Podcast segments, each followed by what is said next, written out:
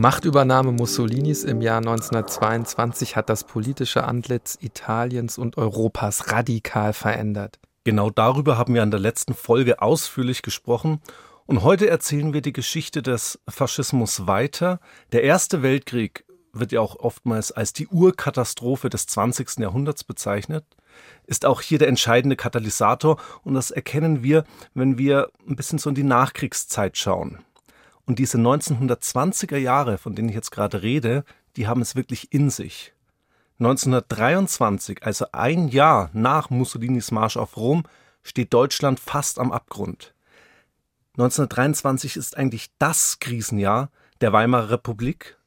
Frankreich besetzt Teile des Ruhrgebietes wegen angeblich ausstehender Reparationszahlungen und dabei kommt es zum Eklat. Albert Leo Schlageter, ein Frontkämpfer des Ersten Weltkriegs mit Verbindungen zu rechten Kreisen in der Nachkriegszeit, wird wegen angeblicher Spionage und Sabotage gegen die französische Besatzung zum Tode verurteilt und hingerichtet. Sowohl in linken als auch in rechten Kreisen wird er zum regelrechten Märtyrer erhoben. Es entsteht ein Schlageterkult. Über 100 Schlageter-Denkmäler entstehen in Deutschland. Und eine weitere Folge der Ruhrbesetzung ist für die breite Öffentlichkeit ganz wichtig. Es entsteht nämlich die sogenannte Hyperinflation. Das Geld wird wirklich in Wäschekörben oder Schubkarren in die Geschäfte getragen. Nur mal, um das anhand von ein, zwei Beispielen zu sehen. Ein Ei kostet auf den Höhepunkt 320 Milliarden Mark. Ein Liter Milch 360 Milliarden Mark. Ein Dollar entspricht 4,21 Billionen Mark. Also die totale Entwertung des Geldes und dadurch natürlich auch eine massive Wirtschaftskrise. In Sachsen und Thüringen bilden sich Koalitionsregierungen aus SPD und KPD, also Kommunisten. Die werden dann per Reichsexekution von der Reichsregierung beseitigt. Ziemlich martialisches Wort, wie ich finde, sie ist aber tatsächlich so. Und, und das wird ganz wichtig für die heutige Folge, die politischen Ränder links und rechts erstarken und bedrohen die junge Weimarer Republik. Ja, und dieses Erstarken des rechten Randes, von dem du jetzt gesprochen hast, das führt uns an unseren heutigen Tatort. Wir reisen in die bayerische Landeshauptstadt München, genau genommen in den Bürgerbräukeller mitten in München. Unweit des Deutschen Museums gelegen gibt es heute übrigens nicht mehr das Gebäude. Heute steht dort ein Hotel und ein Kulturzentrum. Der Gasteig, da ist zum Beispiel die Volkshochschule mit drin integriert. Aber wir gehen zurück ins Jahr 1923. Wir schreiben den 8. November der frühere bayerische Ministerpräsident und jetzige Generalstaatskommissar mit diktatorischen Vollmachten, Gustav von K., der hält eine Rede vor insgesamt 3000 Zuschauern. Der Bürgerbräu-Keller ist also wirklich knackevoll. Alle sitzen da auch ganz eng beieinander oder stehen an der Seite. Neben von K. steht der Chef der bayerischen Reichswehr, der heißt Otto von Lossow. Und mit dabei ist auch der Chef der bayerischen Landespolizei, Hans von Seisser. Zu dritt bilden sie zu diesem Zeitpunkt eine Art Triumvirat und sind aber dabei sehr, sehr weit davon entfernt, Demokraten zu sein. Das Schlagwort, was damals absolut zutreffend ist, Republik ohne Republikaner. Und in Bayern gilt das eben ganz besonders. Ja, das stimmt, das muss man ganz deutlich sagen. Bayern hat eine Sonderrolle. Kommen wir später nochmal drauf zu sprechen. Während K. nun seine Rede im Bürgerbräukeller hält, kommt es außerhalb des Gebäudes auf einmal zu tumultartigen Szenen. Da springen Männer von LKWs herunter und riegeln den Bürgerbräukeller von allen Seiten ab. Schnell zeigt sich, dass die berüchtigte SA, die Sturmabteilung der NSDAP, hier am Werk ist und den Bürgerbräukeller eben quasi von außen besetzt. Die wenigen Polizisten, die ihnen da gegenüberstehen, die sind verwirrt und hilflos, glauben manchmal sogar, dass die Neuankömmlinge Soldaten sind, weil die SA-Leute Stahlhelme und Armeegewehre tragen. Schnell spricht sich im Bürgerbräukeller herum, was vor dem Gebäude passiert. Und das bekommt auch ein Mann mit, der bis dahin seelenruhig an seinem Bierglas nippt. Und dann beginnt aus einem Vorzimmer des Bürgerbräukellers heraus der berühmte Auftritt von Adolf Hitler. Mit viel Schauspiel wirft er das Bierglas zur Seite, zieht seine Pistole, eine Browning, und betritt mit einer Gruppe bewaffneter Männer den Hauptsaal, in dem der Generalstaatskommissar K. gerade seine Rede hält. Die Dramatik der Szene, die du ja jetzt sehr schön eingefangen hast, wird hier in Wahrheit etwas unterbrochen, weil Hitler und seinen Leuten da jetzt nicht einfach der rote Teppich ausgelegt wird. Was ich damit sagen will, ist, die kommen jetzt nicht einfach ungehindert nach vorne an die Bühne äh, dieses Saales, sondern sie müssen sich mit Ellbogen wirklich mühsam äh, dahin vorarbeiten. Und natürlich bricht jetzt auch in dieser bedrohlichen Kulisse so etwas wie Panik aus, denn die sind ja bewaffnet, die Ein- und Ausgänge werden blockiert. Leute, die gewaltsam versuchen, aus dem Saal zu gelangen, die werden von der SA, die dabei ist, niedergeschlagen, getreten und mit der Waffe bedroht. Und dann fällt ein Schuss. Aber es gibt keine Verletzten und Toten. Nein, Adolf Hitler hat an die Decke geschossen und der vollbesetzte Saal wird jetzt wirklich mucksmäuschenstill. Muss man sich auch wieder irgendwie bildlich vorstellen. Der Hitler, der fuchtelt da mit seiner Browning wie wild rum und K., Lossow und Seisser, also das bayerische Triumvirat, die können kaum glauben, was da jetzt gerade passiert. Die drei Männer werden jetzt in ein Nebenzimmer abgeführt und dort wird ihnen wortwörtlich die Pistole auf die Brust gesetzt. Denn was dort jetzt passiert, ist nichts anderes als eine gewaltsame Revolution, ein militärischer Putsch, Eilig wird noch der hochdekorierte Weltkriegsgeneral Erich Ludendorff herbeigerufen. Der soll den Forderungen Hitlers Nachdruck verleihen. Also ist wirklich ein Star in Richtig. der Zeit. Genau. Der, der, Held von Tannenberg an der Ostfront. Und nach einer kurzen Zeit kommen jetzt die Männer auf die Rednertribüne zurück. Und dabei wird jetzt nichts anderes als die nationale Revolution verkündet. K. geht jetzt als erster an das Mikrofon und erklärt, dass er in Bayern die Regentschaft übernehme tosender Applaus im Saal. Dann kommt Hitler und brüllt in der vermutlich ihm ganz eigenen Art und Weise, er werde bis zur Abrechnung mit den Verbrechern, die Deutschland bislang regiert haben, selbst die Führung der neuen Reichsregierung übernehmen. Danach spricht dann Ludendorff und auf Drängen Hitlers dann auch Lossow und Seisser. Demonstrativ lässt Hitler die Männer auf der Bühne quasi einen Schwur ablegen dann drückt er ihnen noch vor den Augen der Zuschauer die Hände, also ganz große Symbolik, die hier von Hitler bewusst inszeniert wird. Hitler weiß, wenn die bayerische Regierung in Form von Gustav von K., die bayerische Reichswehr in Form von Otto von Lossow und die bayerische Polizei eben in Form von Hans von Seisser, wenn die mitmachen und wenn wir das hier symbolisch zeigen, dann kann der Putsch erfolgreich sein. Das war die Annahme Hitlers. Reichswehr schießt nicht auf Reichswehr. Die Ordnungsmacht wird nicht gegen die eigenen Leute vorgehen. Das hat die Geschichte der ja noch jungen Weimarer Republik und insbesondere die Ereignisse des Kapp-Putsches drei Jahre zuvor in Berlin deutlich gezeigt. Da hat sich nämlich auch die Reichswehr geweigert, gegen die eigenen Leute vorzugehen. Jetzt im Bürgerbräukeller läuft zunächst alles nach Plan. Und außerhalb kommen auch die Dinge ins Rollen. Der berüchtigte Chef der SA, Ernst Röhm, beginnt seine Leute in der Stadt in Stellung zu bringen.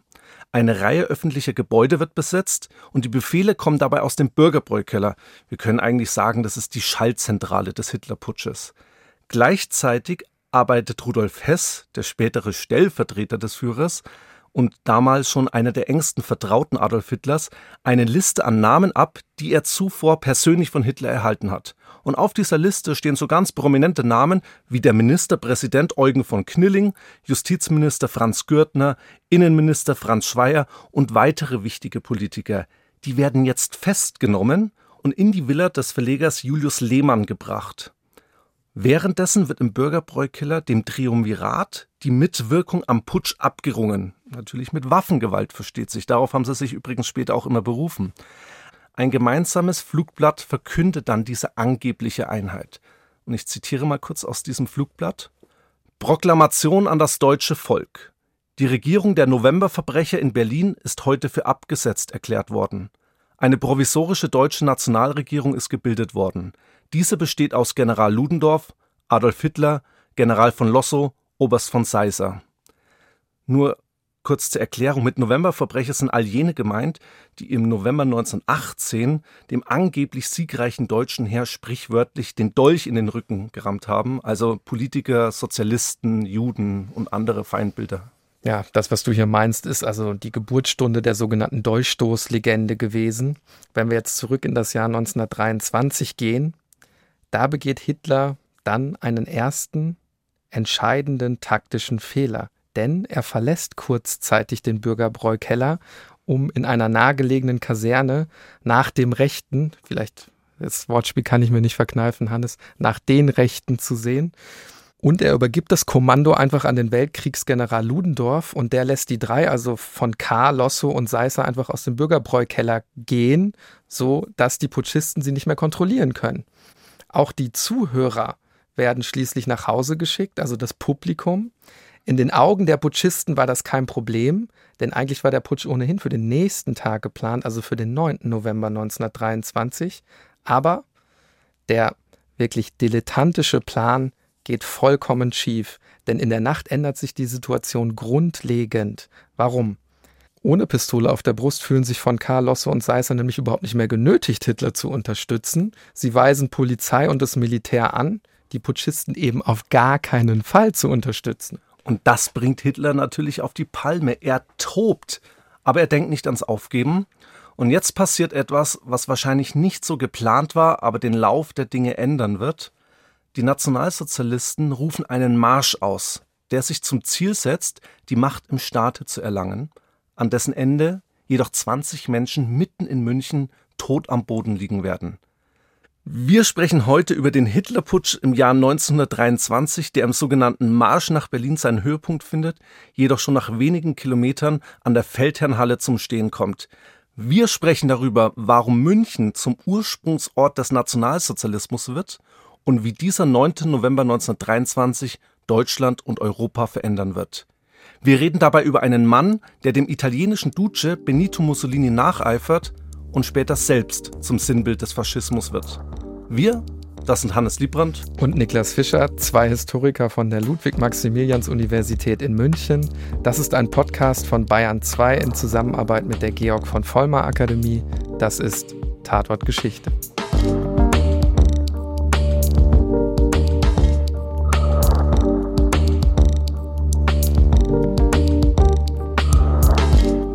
Hitlers Plan steht und fällt mit der Unterstützung durch die bayerische Staatsmacht und das Militär. Das weiß er natürlich und er weiß auch, dass das sogenannte Triumvirat ganz eigene Pläne von einer nationalen Revolution verfolgt.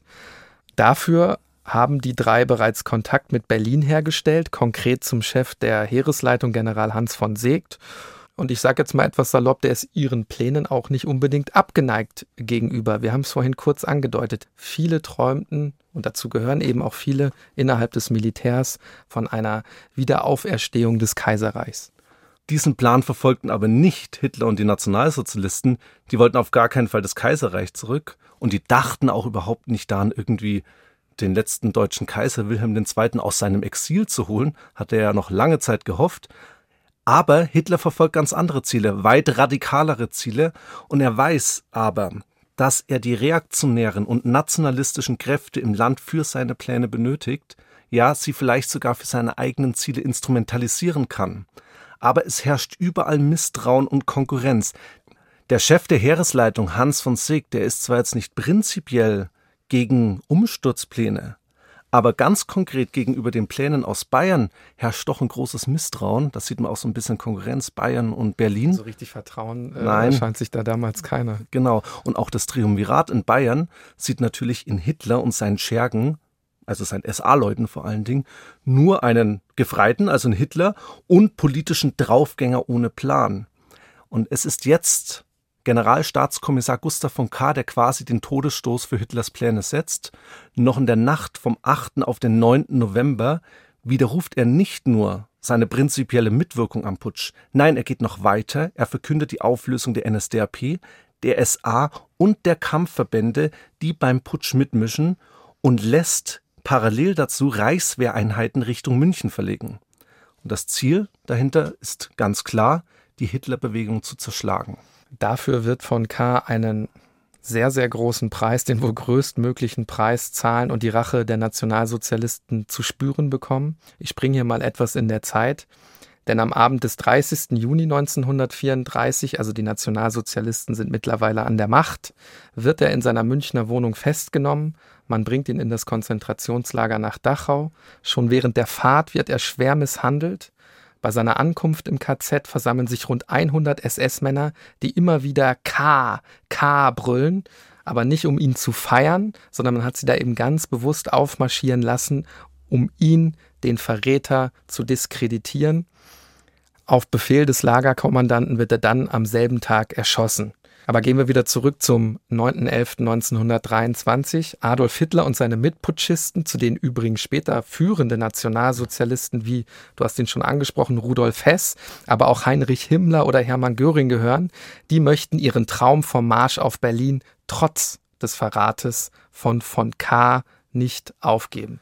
Und die Ereignisse überschlagen sich jetzt förmlich. Und wir können unmöglich auf alle Aktionen und Wendungen eingehen. Was aber klar sein muss, vom Bürgerbräukeller aus wird der Marsch geplant, man wartet nur noch auf den finalen Moment. Und außerhalb des Bürgerbräukellers kämpft die SA unter Ernst Röhm und unter Mitwirkung von Hermann Göring eine weitere Schlacht. Strategisch wichtige Gebäude werden besetzt, Polizeidirektionen werden beobachtet, es werden auch Pläne ausgeheckt, wie man marxistische Stadträte am besten als Geiseln nimmt. Alles Maßnahmen, die dabei helfen sollen, dass der geplante Marsch auf jeden Fall ein Erfolg wird. Im sogenannten Wehrkreiskommando hat sich währenddessen Röhm mit ca. 400 Putschisten verschanzt. Die Reichswehr und Landespolizei wollen diese, ja man muss schon sagen, Festung der Nazis zerschlagen und hier kommt es jetzt zu der ersten Schießerei und auch bald zu den ersten Toten des Tages. Die ersten Hitlergetreuen, Martin Faust und Theodor Casella, sterben im Kugelhagel mit der Polizei. Die Situation für die Putschisten ist vollkommen aussichtslos. Ernst Röhm reagiert schon fast panisch, versucht da wirklich mit Waffengewalt seine Mannen auf dem Posten zu halten, vergeblich, denn dieses Werkreichskommando muss dann kapitulieren und eigentlich ist damit der Putschversuch gescheitert. Eigentlich. Ja, und diese Botschaft von den Ereignissen im Wehrkreiskommando, die dringt natürlich auch vor bis zum Bürgerbräukeller. Überrumpelt von diesen Ereignissen ändert Adolf Hitler jetzt seine Taktik. Er lässt seine Leute aufmarschieren ein großer nationaler Demonstrationszug soll durch München führen. Dazu werden Fahnen gehisst, Parolen gegrölt, nationale Lieder gesungen. In drei Kolonnen marschieren die Putschisten los. Ganz links der Stoßtrupp Hitler. In der Mitte das SA-Regiment München. Rechts der sogenannte Bund Oberland. Gegen Mittag setzt sich die ca. 2000 Mann starke Kolonne in Bewegung und marschiert auf der Rosenheimer Straße. Das ist direkt vor dem Bürgerbräukeller in Richtung der Ludwigsbrücke. Auf dieser Brücke kommt es zur ersten Begegnung mit einer kleinen Polizeieinheit. Die Polizisten befinden sich in dieser Situation wirklich absolut im Nachteil. Man hat zum Beispiel die Brücke auch gar nicht für den Verkehr gesperrt und jetzt sind sie eben, also die Ordnungskräfte, deutlich in der Unterzahl. Leutnant Höfler, der Befehlshaber der Polizeieinheit, der stellt sich jetzt dem Marsch entgegen und droht mit dem Einsatz von Waffengewalt. Die Putschisten denken aber gar nicht daran, stehen zu bleiben, weshalb Höfler auch gar nicht so richtig weiß, was er jetzt machen soll. Er ruft seinen Polizisten zu, mit scharfen Patronen laden. Aber es ist zu spät. Während die Polizisten nämlich ihre Waffen laden, werden sie einfach von den Putschisten überfallen, werden entwaffnet und schließlich zum Bürgerbräukeller selbst abtransportiert. Damit hat man eigentlich so die erste Hürde dieses Hitlerputsches gemeistert. Was man aber dazu sagen muss, man ist hier wirklich erst eigentlich ein paar hundert Meter weit gekommen, wenn überhaupt. Genau. Und deshalb setzt sich der Marsch jetzt weiter fort. Die Stoßrichtung ist ganz klar erstmal Richtung Marienplatz. Das ist das Zentrum der Münchner Innenstadt. Also jeder, der München heute besucht, wird wahrscheinlich den Marienplatz schon mal gesehen haben. Ungestört passieren die Putschisten dann das Isartor, das alte Stadttor Münchens, eben auch der Eingang zur Münchner Altstadt und erreichen dann das Rathaus am Marienplatz. Diese Szene ist in einer Fotografie eingefangen worden. Ich sehe hier den richtig dicht gedrängten Marienplatz. Auf der rechten Seite ist ein LKW voller SA-Leute. Man sieht das Hakenkreuzabzeichen auf den linken Arm, Stahlhelme tragen sie. Und es herrscht eine gewisse Neugierde. Die Bevölkerung schaut die Leute natürlich an. Was wollen die hier? Quellen nachzuurteilen, werden sie auch manchmal angefeuert. Es herrscht natürlich auch ein ganz buntes Treiben an diesem Platz. Ja, auf der Fotografie, finde ich, sieht es aus, als wenn der Platz pickepacke voll ist. Ja, ist da auch. stehen jetzt nicht nur ein paar Leute rum. Also was wir sagen können, dieser Marsch erreicht eine Aufmerksamkeit und das will Hitler natürlich. Er will hier einen Volksmarsch initiieren. Anschließend gelangen die Putschisten dann in nördliche Richtung in die Theatinerstraße und von dort erreichen sie den Odeonsplatz. Gegen 12.30 Uhr stehen sich dort Putschisten und die bayerische Landespolizei direkt vor der Feldherrnhalle gegenüber. Hier an der Feldherrnhalle, die der bayerische König Ludwig I. einst als Denkmal für die bayerische Armee errichten ließ und wo übrigens Italien architektonisch zum Greifen nahe ist, kommt es schließlich zum Showdown. Wir haben es am Anfang der Folge gesagt, diesen Tag werden 20 Menschen nicht überleben. Die Putschisten haben in den nachfolgenden Gerichtsprozessen immer ausgesagt, dass es sich im Wesentlichen um unbewaffnete Zivilisten handelte, die jetzt hier am Odeonsplatz ankommen. Das ist jedoch falsch, beziehungsweise eine ganz bewusste Irreführung. Die meisten von ihnen, die jetzt hier ankommen, sind uniformiert und bewaffnet. Hitler ist zwar in Zivil unterwegs, aber er hat seine Browning dabei. Julius Streicher, einer der größten Hetzer des Nationalsozialismus und Verleger des antisemitischen Blattes Der Stürmer, der soll sogar während des gesamten Marsches seine Pistole in der Hand gehalten haben. Und der Vorfall an der Ludwigsbrücke, der hat die Putschisten sicherlich auch bestärkt. Man glaubt, die Polizisten, die schießen möglicherweise gar nicht selber, sozusagen alles nur heiße Luft. Und deshalb wollte ja Hitler diesen ja, Volksmarsch initiieren, weil sie gedacht haben, na gut, die schießen ja nicht in die Menge rein. So die Denkweise. Und hinzu kommt, Hitler glaubt fest an den magischen Klang des Namens Ludendorff. Dieser angesehene Weltkriegsgeneral, der nun mit ihm Seite an Seite am Odeonsplatz steht. Was jetzt passiert, ist wirklich schwer zu rekonstruieren, zumindest im Detail. Wer gab den ersten Schuss ab? Wie reagierte die Polizei auf die Bedrohung? Welche Rolle spielten die Zuschauer bei den jetzt einsetzenden Ereignissen? Es ist einfach schwierig, dass wir jetzt hier irgendwie diese Szene einfangen. Deswegen lassen wir wieder die Quellen sprechen. Wir hören in dem Bericht des Chefs der zweiten Kompanie der Landespolizei, Leutnant Michael Freiherr von Godin rein, der an diesem Tag den Befehl erhalten hat, mit seinen Leuten gegen die Putschisten vorzugehen. Beim Einbruch in den Gegner wurden wir mit gefälltem Bajonett und entsichertem Gewehr und vorgehaltenen Pistolen empfangen. Einzelne meiner Leute wurden angepackt und ihnen die entsicherte Pistole auf die Brust gesetzt. Meine Leute arbeiteten mit Kolben und Gummiknütteln. Ich persönlich hatte zu meiner Verteidigung, um nicht frühzeitig von meiner Pistole Gebrauch machen zu müssen, einen Karabiner genommen, parierte damit zwei mir vorgehaltene Bajonette und rannte die Betreffenden mit quer vorgehaltenem Karabiner über den Haufen. Plötzlich gab ein Hitlermann, der einen Schritt halb links von mir stand, einen Pistolenschuss auf meinen Kopf ab. Der Schuss ging an meinem Kopf vorbei und tötete hinter mir Wachtmeister Hollweg. Für den Bruchteil einer Sekunde trat in meiner Stationsverstärkung Erstarrung ein. Noch bevor es mir möglich gewesen war, einen Befehl zu geben, gaben meine Leute Feuer, was die Wirkung einer Salve auslöste. Zu gleicher Zeit nahmen die Hitlertruppen das Feuer auf, und es entspann sich etwa 20 bis 30 Sekunden ein regelrechter Feuerkampf. Aus dem Preisingpalais und aus dem Haus der Konditorei Rottenhöfer wurden wir von den Hitlertruppen mit starkem Feuer überschattet. Ja, was wir in der Quelle sehr, sehr gut finde ich, eingefangen bekommen, ist die Eigendynamik der Ereignisse, also auch diese gewisse Unsicherheit in der Situation, chaotische Zustände, auch eine ungenaue Befehlskette und so ein bisschen beim zweiten Hören gewissermaßen auch die zeitgenössische Wertung Hitlers, die da schon mitschwingt. Ne? Also es ist von Hitlermann die Rede von Hitlertruppen. Also die Bekanntheit ist ja auf jeden Fall existent. Ja, er ist ja auch schon seit drei Jahren der Parteivorsitzende der NSDAP. Also die Bewegung wird auch schon in der damaligen Zeit als Hitlerbewegung wahrgenommen. Und diese chaotischen Zustände, die du jetzt gerade angesprochen hast, oder auch, wie hast du es genannt, ungenaue Befehlskette oder so, das ist aus juristischer Sicht natürlich entscheidend. Wer gab den ersten Schuss ab? Für uns als Historiker ist diese Frage ja vielleicht gar nicht so wichtig. Wir wissen, dass ein sich radikalisierter Marsch am Odeonsplatz auf Polizeieinheiten trifft, die den Befehl haben, keinen Zentimeter zurückzuweichen. Am Anfang wird noch geschlagen, getreten, gepöbelt, bis dann schließlich der erste Schuss fällt. Ob dieser Schuss auf Godin in diesem Bericht jetzt der erste war, können wir jetzt nicht mit Bestimmtheit sagen. Und es verwundert auch nicht, dass die Putschisten später wiederum behaupteten, dass natürlich die Polizei erst das Feuer eröffnet hat. Es gibt übrigens auch Aussagen, die genau das widerlegen. Was wir wissen ist, dass das Feuergefecht sehr intensiv, aber wohl relativ kurz andauert. Und was wir auch wissen, ist die Bilanz dieses Feuergefechtes, denn an diesem Tag sterben 20 Menschen. Unter anderem der Polizeikommandant Hauptmann Rudolf Schraut, der Polizeioberwachtmeister Friedrich Fink, der Polizeiunterwachtmeister Nikolaus Hollwig und Polizeihilfswachtmeister Max Schobert. Vier Polizisten, 15 Putschisten die dann während des Dritten Reichs als Blutzeugen, als Märtyrer der Bewegung regelrecht kultisch verehrt werden. Niklas, hier vielleicht eine kleine Anekdote, die auch mal zeigt, ähm, wie die Sache hätte auch anders laufen können. Das Feuer der Polizisten tötete den Putschisten Scheubner Richter. Dieser Scheubner Richter war an diesem Platz, also am Odeonsplatz, mit Adolf Hitler eingehängt, also in den Armen eingehängt, also war direkt neben ihm.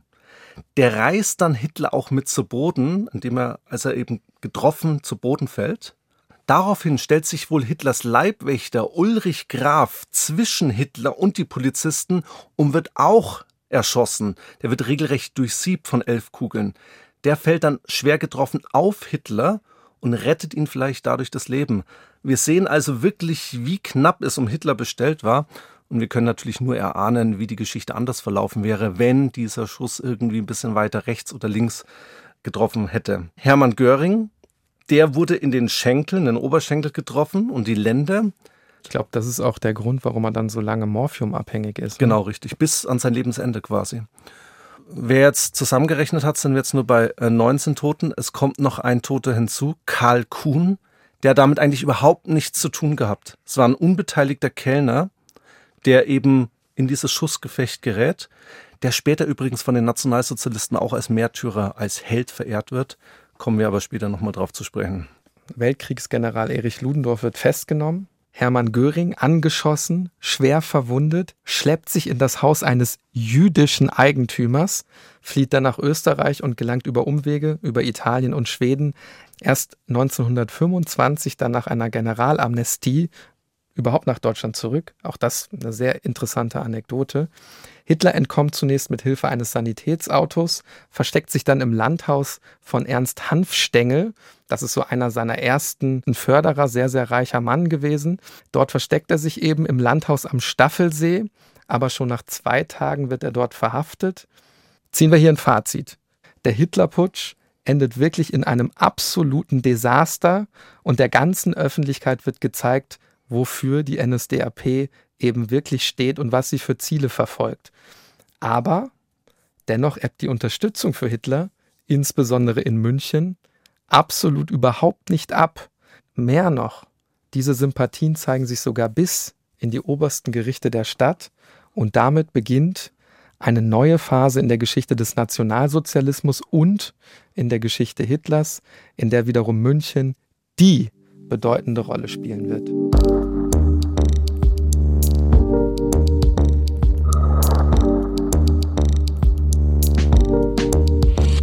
Hannes, was viele, glaube ich, nicht wissen, wir haben ja nicht nur diesen Podcast zusammen, wir sind nicht nur Kollegen an der LMU, sondern du arbeitest auch im NS-Dokumentationszentrum hier in München. Du bist dort Guide. Was viele unserer Hörerinnen und Hörer da sicher interessieren würde, wie ist denn da die Verbindung zwischen dem Dokuzentrum und der Stadt München? Vielleicht muss man erst mal ganz kurz sagen, dass es NS-Dokumentationszentren noch gar nicht so lange gibt. Das sind wirklich relativ neue Institutionen in der Geschichts- und vor allen Dingen in München erst am 30. April 2015 eröffnet worden, also genau 70 Jahre nach dem Einmarsch amerikanischer Truppen in die Stadt wurde das äh, Gebäude direkt am Königsplatz beziehungsweise angrenzend zum Königsplatz errichtet und dieses Gebäude steht direkt auf dem Gelände des ehemaligen Braunen Hauses. Das Braune Haus war die Parteizentrale der NSDAP. Und das bringt mich ja gleich zu dieser Frage. Also die Verbindung München und Nationalsozialismus. Es war ja nicht nur der Hitlerputsch, der München stattgefunden hat, sondern eigentlich bis 1933 spielte sich die nationalsozialistische Geschichte fast ausschließlich in München bzw. in Bayern ab. Die Partei wurde gegründet und dieses braune Haus stand eben dort und genau jetzt steht eben dort dieses NS-Dokumentationszentrum. Angrenzend an dieses ehemalige Braune Haus haben die Nationalsozialisten auf der Hochphase über 60 Gebäude quasi in Beschlag genommen oder neu errichtet. Über 6000 Parteifunktionäre, die da am Königsplatz ihre Arbeit verrichtet haben. Wir sehen also die besondere Bedeutung Münchens als Ursprungsort des Nationalsozialismus. Insbesondere die wichtigsten Parteiinstitutionen waren in München. Übrigens, München war auch eine Führerstadt, gab glaube ich, fünf Führerstädte, neben München noch Berlin natürlich als offizielle Reichshauptstadt, Hamburg als Hauptstadt der deutschen Schifffahrt, Nürnberg als Hauptstadt der Reichsparteitage und Linz in Österreich. Und deshalb zeigt sich ja schon die besondere Bedeutung Münchens als Führerstadt, nämlich Hauptstadt der Bewegung. Das war der offizielle Titel. Und das ist natürlich auch mit dem Hitlerputsch in Verbindung zu bringen, weil eben die Bewegung hier erstmalig versucht hat, die Macht im Staate zu erlangen. Und diese Dauerausstellung im NS-Dokumentationszentrum, die zeigt jetzt nun die Geschichte des Nationalsozialismus mit besonderem Fokus auf die Rolle Münchens, beginnend mit dem Ende des Ersten Weltkrieges 1918 bis in die Gegenwart hinein. Und da nimmt der Hitlerputsch natürlich eine ganz besondere Bedeutung ein. Also München als Hauptstadt der Bewegung und der Hitlerputsch eben als ganz wesentliches Ereignis. Wir haben den ja noch gar nicht zu Ende besprochen. Wir haben gehört, er scheitert relativ grandios, aber wie geht es nach dem Putsch dann weiter? Erstmals wird die NSDAP über die Ländergrenzen Bayerns hinaus, auch eine breite Öffentlichkeit hinaus bekannt. Das war ja ein riesiges Ereignis, das da am 9. November 23 stattgefunden hat. Es erfolgt erstmalig ein reichsweites Verbot der NSDAP. Es gab davor schon mal Verbote der NSDAP auf Länderebene, zum Beispiel nach der Ermordung des Reichsaußenministers Walter Rathenau. Aber jetzt ist der Punkt erreicht, wo die NSDAP wirklich in ganz Deutschland verboten wird. Wir sehen aber vor allen Dingen auch in der unmittelbaren Nachfolgezeit dieses Putsches, wie stark Polizei und Justiz auf dem rechten Auge blind sind. Und das sehen wir vor allen Dingen an dem Hitlerprozess, der dann eingeläutet wird. Es kommt 1924 zur Hochverratsanklage vor dem Volksgerichtshof in München. Das ist übrigens auch erstaunlich, denn eigentlich hätte dieser Prozess in Leipzig vor dem Reichsgericht stattfinden müssen. Aber auch hier sehen wir schon, dass sich verschiedene Seilschaften in München gebildet haben, auch bis in die obersten Eliten hinein, die eben das verhindern, die eben hier auch die Hitlerbewegung ja beschützen, würde man sagen. Hitler wird während dieses Prozesses übrigens auch vom Vorsitzenden Richter nicht scharf angegangen. Könnte man ja denken. Nein, er sympathisiert sogar ganz offen mit den Beweggründen der Hitlerbewegung. Nur die Gewalt, die Toten, das verurteilt er natürlich. Hitler wird dann infolge dieses Prozesses zu fünf Jahren Festungshaft in Landsberg verurteilt. Übrigens, das war die Mindeststrafe und kommt, auch wegen guter Führung, dann nach knapp neun Monaten frei. Und wir brauchen ja überhaupt nicht an kahle Zellen und Gitterstäbe denken. Das war eigentlich ein Hausarrest in einer Wohnung, in der Hitler übrigens auch noch mit so wichtigen Getreuen wie Rudolf Hess zusammensaß, dann auch das Buch Mein Kampf schreibt, dadurch eben auch die Neuplanung der NSDAP vorantreibt. Er wird auch nicht nach Österreich ausgewiesen. Auch das hätte passieren müssen. Er war kein deutscher Staatsbürger. Erich Ludendorff übrigens, der wird komplett freigesprochen. Also er hält gar keine Strafe. Ja, und dieses Ereignis ist deswegen so ganz bedeutend, weil die NSDAP sich ganz neu strukturiert, neu ordnet und dann 1925 neu gegründet wird.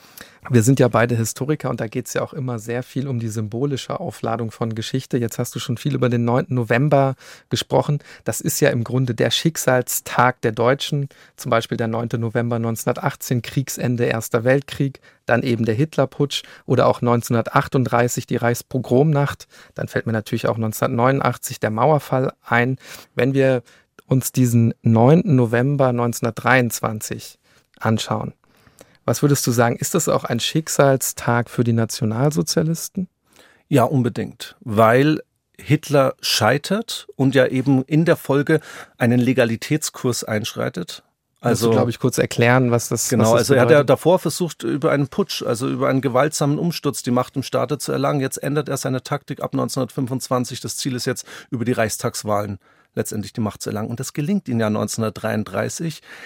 Die NSDAP wird ja stärkste Kraft und die politische Macht wird dann von Hindenburg auf Hitler übertragen. Ach, und im Übrigen der 9. November 1938, also die Reichspogromnacht, die du gerade schon angesprochen hast, also wo zum ersten Mal auch wirklich kollektiv Gewalt gegen Juden verübt wird in Deutschland, Synagogen angezündet werden, jüdische Kaufhäuser zerstört werden. Das wird ja nicht zufällig an diesem 9. November gemacht. Das sind auch die Anklänge an den 9. November 1923. Mit diesem Hitlerputsch kann man eigentlich sagen, dass so die erste Phase der nationalsozialistischen Geschichte, die Geschichte der NSDAP endet, die man von 1920, von der Gründung bis 1923 ja ansetzen kann. Bis dahin und auch übrigens danach ist die NSDAP eine unbedeutende Splitterpartei. Deutlich vor allen Dingen im süddeutschen Raum in München verhaftet, aber in anderen Teilen Deutschlands eigentlich wenig bekannt. Schauen wir uns da mal die Reichstagswahlergebnisse an. 1928 erlangt die NSDAP 2,6 Prozent der Stimmen deutschlandweit. Also dann geht's rasant bergab. Dann geht's, würden nicht einmal heute in den Bundestag, also damals gab es noch keine 5-Prozent-Klausel. 1930, rasant, ja, zwei Jahre später, 18,3 Prozent. 1932, wieder zwei Jahre später, 37,4 Prozent. Das hängt dann mit Weltwirtschaftskrise mit anderen Faktoren zusammen. Wir sehen aber, dass in dieser Anfangsphase 1923 und dann 1925 die NSDAP-Bewegung sehr klein und regional quasi höchstens bedeutend war. Also schlecht geplanter Putschversuch, aber dann eben doch mit Blick auf die nationalsozialistische Bewegung gestärkt daraus hervorgegangen. Ja, weil Hitler vor allen Dingen auch ein Netzwerk bilden konnte. Das hatten wir vorhin schon mit den Gerichten angesprochen. Das geht, oder Ernst Hanfstengel, das geht auch in andere höhere Kreise der Münchner Gesellschaft hinein, auch in die Wirtschaft hinein. Es bilden sich Seilschaften. Hitler wird in höhere Kreise eingeführt und er kann da anscheinend auch in manchen Kreisen überzeugen durch sein rednerisches Talent oder wie man das auch heute benennen kann. Und das ist übrigens der letzte Punkt dazu. Deshalb wird der 9. November heute in Deutschland nicht als Feiertag geführt. Das ist eine Diskussion, die wir jetzt nicht führen müssen, aber wäre ja eigentlich ein guter Feiertag, wenn man an den Mauerfall denkt. Aber Reichspogromnacht, Hitlerputsch stehen eben dagegen. Jetzt hast du viele dieser historisch zentralen Orte der Nationalsozialisten angesprochen in München die gibt es ja heute noch, auch darüber haben wir geredet, da steht ja das Dokuzentrum, das hast du gesagt, am Königsplatz. Wie sind denn so die Spuren der Vergangenheit dort noch vorzufinden und vor allen Dingen viel wichtiger, wie ist man mit diesen Spuren der Vergangenheit umgegangen? Wie hat sich also München mit der eigenen braunen Vergangenheit auseinandergesetzt? Also am Königsplatz finden sich tatsächlich noch zahlreiche Relikte der Zeit, insbesondere auch noch Gebäude. Das Braune Haus nicht mehr, wo jetzt das NS-Dokumentationszentrum steht, das wurde im Krieg zerstört. Aber direkt daneben befindet sich noch der ehemalige Führerbau. Dort wurde 1938 das Münchner Abkommen unterzeichnet. Auf der gegenüberliegenden Seite der Straße der Verwaltungsbau der NSDAP. Dort lagerten die Parteiakten der nationalsozialistischen Parteimitglieder. Und quasi zwischen diesen beiden Gebäuden standen damals zwei Ehrentempel, genauso wie in der Antike, also auch von der Architektur her an die Antike angelehnt. Und da befinden sich jetzt nur noch die Sockel dieser Ehrentempel. Und das ist für den Hitlerputsch ganz wichtig. Denn diese beiden Ehrentempel, die wurden zu Ehren dieser Hitlerputschisten errichtet. Und jedes Jahr am Jahrestag des Hitlerputsches wurde der komplette Hitlerputsch nachgelaufen. Also beginnend vom Bürgerbräukeller Richtung Marienplatz, Richtung Odeonsplatz. Am Odeonsplatz wurden dann erstmal Grenze niedergelegt. Dort wurde eine Gedenktafel errichtet, die an den Hitlerputsch erinnern sollte. An dieser Gedenktafel, wenn man in der Zeit des Nationalsozialismus vorbeigelaufen ist, musste man den Hitlergruß zeigen. Es war dort verpflichtend, den Hitlergruß zu zeigen.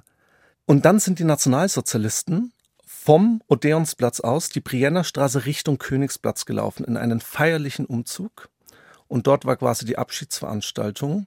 Dort wurden die Namen dieser 16 Männer, und ich sage extra 16, dazu zählte eben auch Karl Kuhn, also der, der Kellner, der bei diesem Schussgefecht gestorben ist, da wurden die Namen einzeln aufgerufen. Aber Tausende von Menschen standen da. Und alle Beteiligten mussten hier schreien. Hier, ich stehe in der Nachfolge. Ich bin auch bereit, mein Leben für die Bewegung zu lassen. Das war quasi, ja, ein Heldengedenken, ein Totenkult, der da fabriziert wurde. Das ist auch übrigens etwas, was ich im Dokuzentrum im negativen Sinne sehr ja. beeindruckend finde, weil man da eben einen sehr, sehr guten Einblick von der totalitären Struktur des Nationalsozialismus bekommt. Diese wirklich krasse Inszenierung am Königsplatz. Genau. Und diese Inszenierung geht dann weiter und endet eben in diesen Ehrentempeln, die ich angesprochen habe. Da waren insgesamt 16 Bronzesärge, riesige Bronzesärge, wo eben die sterblichen Überreste von diesen 16 Männern dann aufbewahrt wurden. Dort wurden dann auch Grenzen niedergelegt. Und dadurch wurden diesen Männern quasi ein Denkmal errichtet. Die wurden dann als Märtyrer der Bewegung ausgezeichnet. Und übrigens alle Beteiligten, die damals am Hitlerputsch 1923 mitmarschierten, die haben einen Blutorden bekommen, also nochmal eine besondere Auszeichnung. Das war dann auch eine Eintrittskarte für höhere Karrieren. Und das fand alles in München statt, in späteren Kriegsjahren dann äh, nicht mehr. Aber da sehen wir nochmal die besondere Bedeutung Münchens, die besondere Bedeutung des Königsplatzes. Da hat man auch die ganzen Grasflächen entfernt, hat Granitplatten eingefasst, um ihn als militärischen Aufmarschplatz zu nutzen. Und jetzt möchte ich noch kurz darauf zurückkommen, was du eigentlich mit deiner Frage, glaube ich, ursprünglich wolltest, wie man danach 45 naja, Historiker neigen immer dazu, äh, sehr, sehr lange zu antworten, ohne die Frage, die gestellt wurde, zu, äh, dann am da, Ende äh, beantwortet zu haben. Ich denke, aber das ist interessant. Du hast es nicht vergessen. Also tatsächlich genau. würde ich gerne noch mal kurz mit dir drüber sprechen. Wie hat sich München als ehemalige Hauptstadt der Bewegung äh, seiner Vergangenheit gestellt? Denn das Dokumentationszentrum ist ja erst sehr spät entstanden. Du hast es gerade eben gesagt, 2015 erst. Das ist ein Muster, das nicht nur in München zu sehen ist, sondern auch in anderen deutschen Städten oder auch Gemeinden, dass nach 45, direkt nach 45 erstmal recht wenig passierte. Insbesondere an ehemaligen Täterorten des Nationalsozialismus. Und genau darüber sprechen wir jetzt gerade. Parteizentrale der NSDAP und diese Aufmärsche, wollte man erstmal nichts mehr damit zu tun haben eine reflexartige Haltung, erstmal diese Gebäude abzureißen. So zum Beispiel auch diese Ehrentempel. Die wurden 1947 dann auf Geheiß der Amerikaner gesprengt. Und jetzt befinden sich nur noch diese Sockel da. Oder ein weiteres Beispiel ist das Wittelsbacher Palais, auch in ja, Wurfreichweite fast schon. Da war die Gestapo-Zentrale. Auch dieses Gebäude hat man gesprengt. Also es dauert. Da, wo übrigens auch die Geschwister Scholl verhört genau, worden sind. Ähm, auch da haben wir eine Folge zugemacht. Hört genau. da gerne rein. Es dauert, es dauert sehr lange und in Bezug auf die Täterorte dauert es noch mal länger. Also bei den Gedenkstätten geht es etwas früher, schon ab den 60er Jahren, aber in Täterorten wirklich bis in die 90er Jahre hinein. Und München ist tatsächlich derzeit das neueste NS-Dokumentationszentrum. Es gibt, wie gesagt, die anderen noch in Köln, Berlin, Nürnberg. Und damit wurde eine ganz, ganz wichtige, wie ich finde, Lücke in der Geschichts- und Erinnerungskultur geschlossen. Und der Hitlerputsch nimmt eben eine ganz wichtige thematische Bezugsgröße an. Wir könnten da jetzt, glaube ich, noch stundenlang drüber sprechen. Ähm, vieles äh, von dem, was wir heute thematisiert haben, findet ihr eben auch im NS-Dokumentationszentrum dann nochmal ausführlich. Ähm, schaut da unbedingt mal vorbei. Auch das ist wirklich sehr, sehr lohnenswert, äh, wenn man das so sagen kann, ein Besuch. Ähm, vielleicht trefft ihr ja sogar Hannes, wenn er dort als Guide unterwegs ist, dann kann er euch da noch etwas detaillierter Auskunft geben. Hannes, damit endet unsere könnten fast sagen, Doppelfolge zum Faschismus in Europa in den 1920er Jahren, zumindest mit Blick auf Italien und eben dann das Erstarken der nationalsozialistischen Bewegung in Deutschland. In der letzten Folge hatten wir ja gehört, Mussolini ist bereits an der Macht, sein sogenannter Marsch auf Rom war erfolgreich. Bis zur Machtübernahme Hitlers von 1923 aus gesehen wird es noch zehn Jahre dauern. Bis dahin fließt leider auch noch sehr, sehr viel Blut. Und das führt uns zu unserem nächsten Tatort, mit dem wir uns in unserer kommenden Folge beschäftigen. Da reisen wir nämlich in den Norden von Deutschland nach Hamburg, besser gesagt nach Hamburg-Altona. Da kommt es am 17. Juli 1932 zum traurigen Höhepunkt einer Gewaltwelle, von der Deutschland 1932 erfasst wird. Kommunisten, Nazis und Polizisten schießen aufeinander. Dieser Tag wird als Altonaer Blutsonntag in die Geschichte eingehen. Hört wieder rein. Auch diese Folge wird natürlich sehr, sehr spannend. Und natürlich freuen wir uns auch wieder nach dieser Folge über Feedback, Anregungen. Die könnt ihr wieder wie immer unter tatortgeschichte.bayern2.de bringen. Wir freuen uns auch über Bewertungen bei Apple Podcast und bei anderen Diensten. Schaut auch mal gern auf unseren Instagram-Kanal. Dort könnt ihr auch nochmal zusammen mit uns über die letzten Folgen reden. Zum Ende bleibt uns noch zu sagen, Tatort Geschichte ist ein Podcast von Bayern 2 in Zusammenarbeit mit der Georg von Vollmer Akademie. Das Ziel der Georg von Vollmer Akademie ist es, Menschen zum aktiven Gestalten der Gesellschaft und für die Teilhabe an unserer Demokratie zu begeistern, mit Seminaren, mit Veranstaltungen, auch mit Online-Veranstaltungen, denen ihr teilnehmen könnt. Schaut einfach mal auf vollmar-akademie.de vorbei und ihr findet sicherlich das passende Angebot.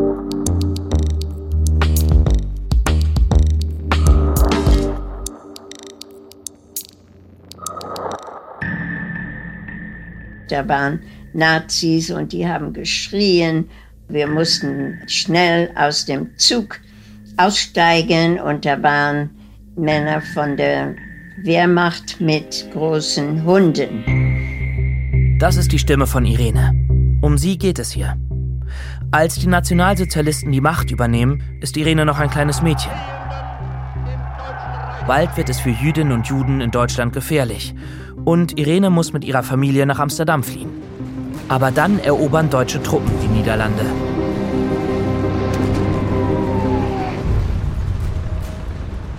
Euch war klar, dass ihr da in Lebensgefahr schwebt es wird immer schlimmer.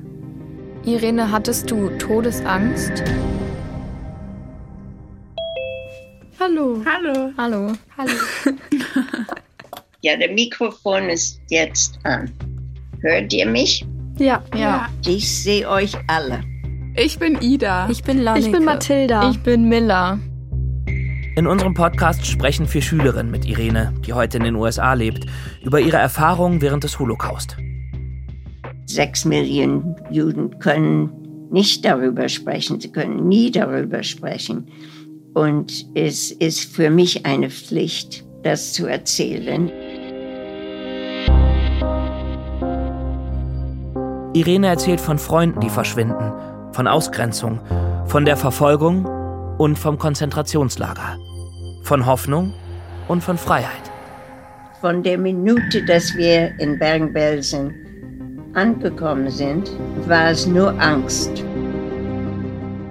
Und hattet ihr noch eine Hoffnung, doch noch rauszukommen? Es war der einzige Ziel, Überleben.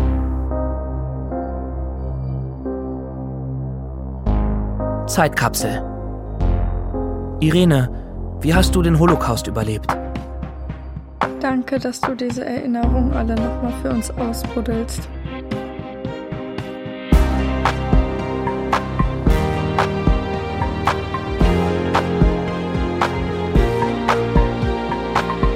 Zeitkapsel ist ein Podcast von NDR Info und Funk. Überall, wo es Podcasts gibt. Und wenn ihr wollt, klickt auf Abonnieren. Dann verpasst ihr nämlich keine der insgesamt neun Folgen.